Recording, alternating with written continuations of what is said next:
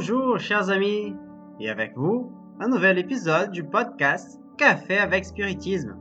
Aujourd'hui, les commentaires sont de notre ami William Jacob sur le chapitre 544 intitulé Aidons la vie mentale du livre Source vive où l'esprit Emmanuel, à travers de la psychographie de Chico Xavier, nous apporte de précieuses réflexions à propos du chapitre 4, verset 25 de l'évangile de Saint Matthieu, dans lequel on rencontre le passage suivant.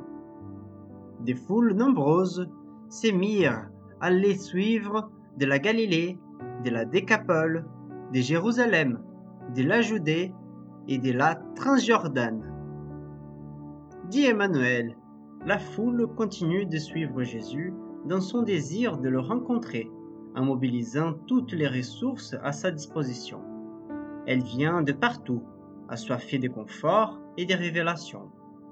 C'est inutile qu'interviennent ceux qui s'interposent entre eux et le Seigneur, car de siècle en siècle, la recherche et l'espoir s'intensifient.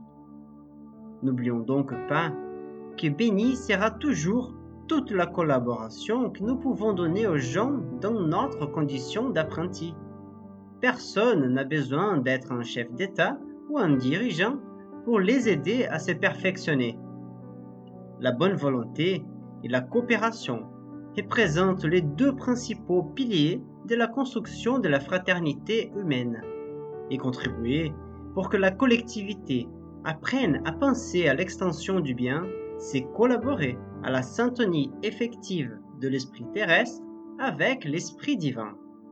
À cet égard, un programme précieux s'offre devant nous, tel que l'alphabétisation, une lecture édifiante, une conférence éducative, l'exemple contagieux dans la pratique de la simple bonté, la diffusion des contenus consolants et instructifs, l'exercice de la méditation. Que notre tâche primordiale soit l'éveil des valeurs intimes et personnelles.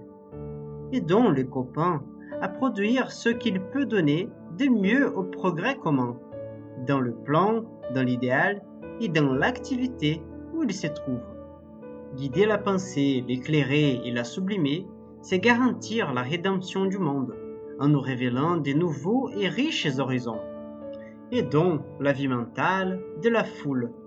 Et les gens avec nous trouveront Jésus plus facilement pour la victoire de la vie éternelle. Cet important message du bienfaiteur mérite quelques soulignements à un moment donné, il nous invite à rendre service, à collaborer à la construction d'un monde meilleur. Mais en même temps, il nous rappelle la condition des apprentis, et cela est très important. Nous ne pouvons pas nous rendre à une tâche en nous trouvant déjà en position d'esprit supérieur, qui n'a pas besoin d'apprentissage.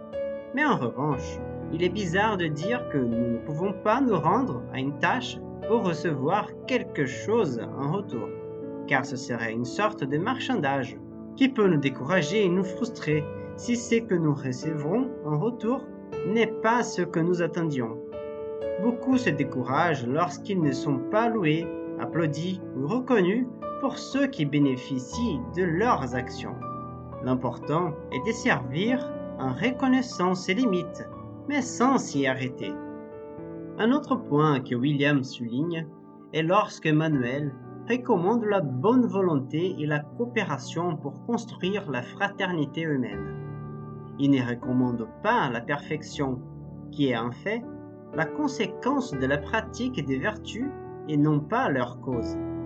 Cela peut sembler anodin, mais beaucoup ne se mettent pas au service du bien par la simple possibilité de commettre des erreurs et alors d'être critiqués.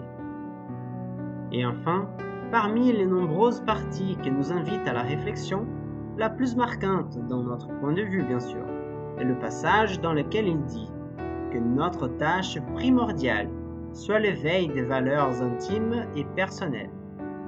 Primordial ne signifie pas unique, sinon on pourrait penser que les tâches de soutien matériel sont inutiles dans un monde où de nombreuses personnes meurent de faim, de soif et de froid nous ne pouvons pas ignorer que l'aide matérielle est nécessaire pour soulager la douleur de l'autre, comme nous l'a recommandé Jésus. quand il dit Car j'ai eu faim, et vous m'avez donné à manger. J'ai eu soif, et vous m'avez donné à boire. J'étais un étranger, et vous m'avez accueilli.